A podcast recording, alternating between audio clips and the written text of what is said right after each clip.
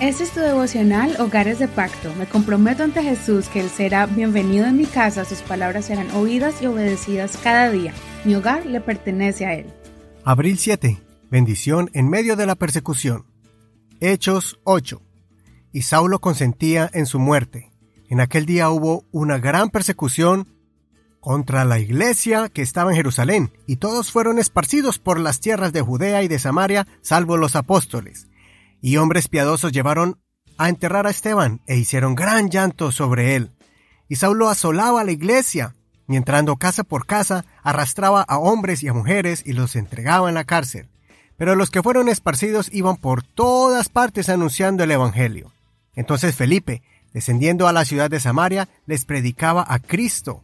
Y la gente unánime escuchaba atentamente las cosas que decía Felipe, oyendo y viendo las señales que hacía porque de muchos que tenían espíritus inmundos salían estos dando grandes voces. Y muchos paralíticos y cojos eran sanados, así que había gran gozo en aquella ciudad.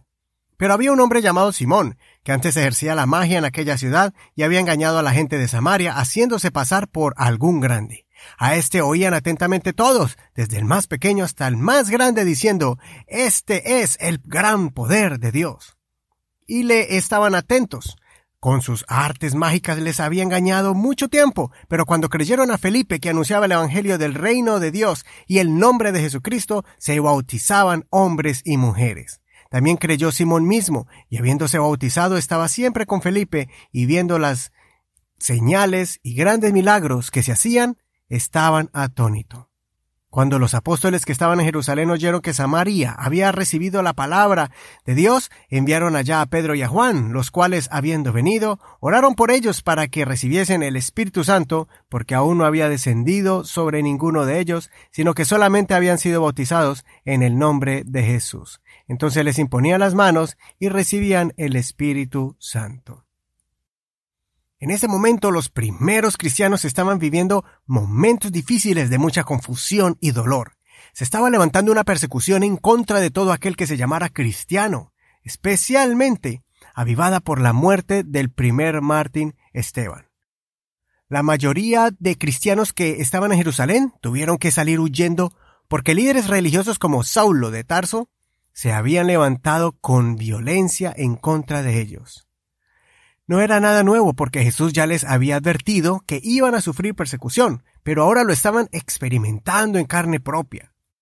Detallemos que fue en este momento de adversidad cuando se estaba cumpliendo el mandato de Jesús de ser testigos no solo en Jerusalén, sino también en Judea, Samaria y el mundo entero. Este es el registro donde la iglesia salió del círculo donde estaban en Jerusalén para cumplir la comisión de Jesús a sus discípulos. Hoy en día nosotros también pasamos por momentos de prueba. Los cambios políticos y la inestabilidad económica son situaciones que enfrentamos día a día. Las presiones en el lugar de trabajo, la escuela o universidad y la degradación moral en la sociedad son cosas que estamos enfrentando como cristianos. En medio de todo esto, no paremos de contar las cosas grandes que Dios hace con nosotros y que pueden transformar la vida de los que nos rodean. Donde quiera que el Señor te lleve, no pares de ser un testigo fiel de las maravillas de Dios. Recordemos las palabras del Señor en Mateo 24:35. El cielo y la tierra pasarán, pero mis palabras no pasarán. El Señor sigue siendo soberano, Rey de reyes y Señor de señores sobre todas las cosas. La iglesia de Cristo siempre se ha mantenido firme.